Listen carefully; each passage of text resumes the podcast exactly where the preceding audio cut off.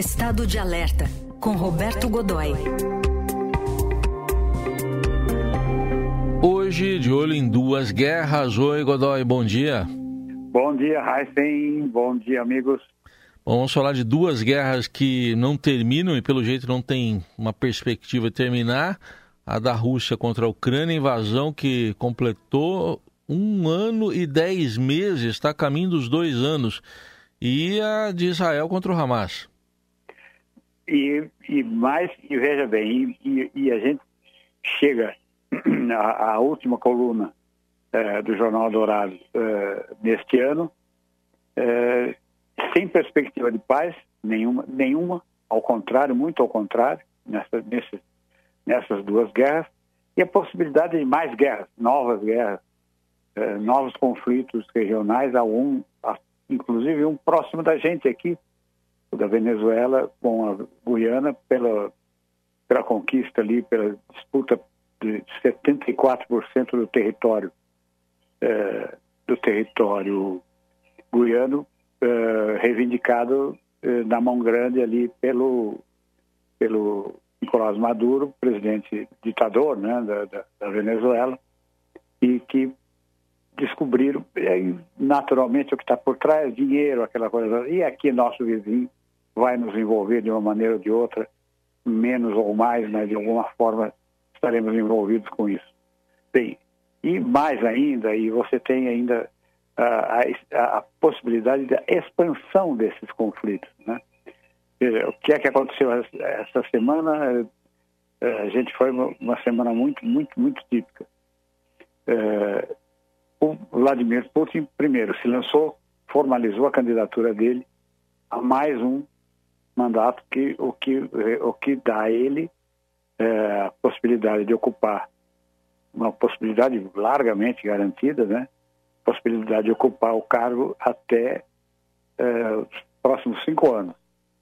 Seria, veja, quando ele assumiu o poder, isso é muito característico, quando ele assumiu o poder em 2000, nenhum dos atuais líderes mundiais estava no poder.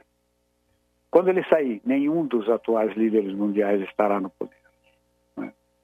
Então, o que a gente tem pela frente é uma longa ditadura militar a reconstituição uma, da potência nuclear, da potência eh, expansionista e o compromisso e a, a, formalização, o cumprimento do compromisso eh, do, primeiro, do primeiro discurso que ele fez como presidente, em que ele dizia que a meta pessoal dele era desenvolver, retornar, dar de novo a dimensão da, da grande mãe Rússia, que é a União Soviética. Fundamentalmente, é o tamanho da União Soviética. É, essa semana, muito caracteristicamente, todas as províncias, todas as províncias, são os estados, né, os estados russos, é, se manifestaram é, apoiando a candidatura, todas manifestaram apoiando a candidatura dele, é, em alguns deles, em alguns desses estados, ele tem 90, 90 entre 86 e 90% de aprovação. Uhum. E as pessoas dançaram na rua, houve aquela festa, aquela coisa toda.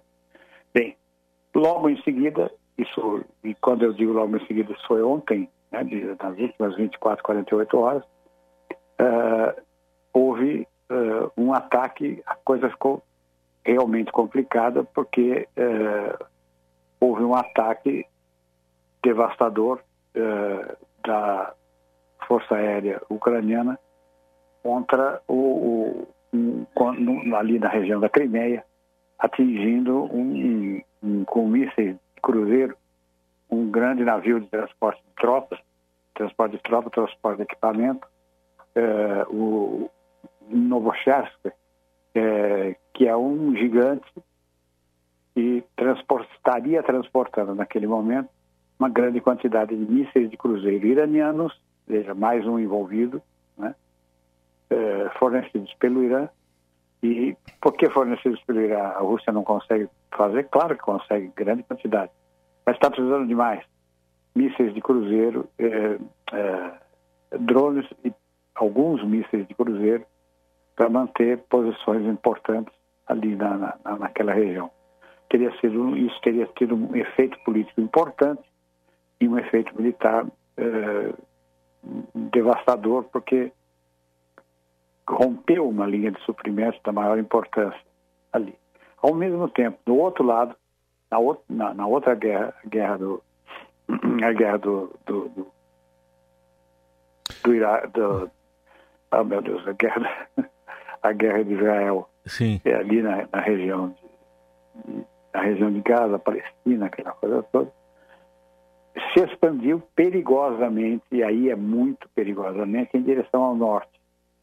Ao norte significa o envolvimento com posições com posições do não apenas uh, não apenas do Hamas, mas também ali, enfim, uma, uma região altamente com vários outros vários outros movimentos uh, vários outros movimentos armados, vários outros movimentos de rebeldia, né?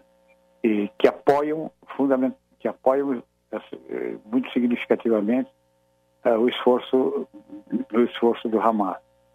É, bem, é exatamente o que não pode acontecer, a expansão desse conflito, a expansão dessa guerra. Né?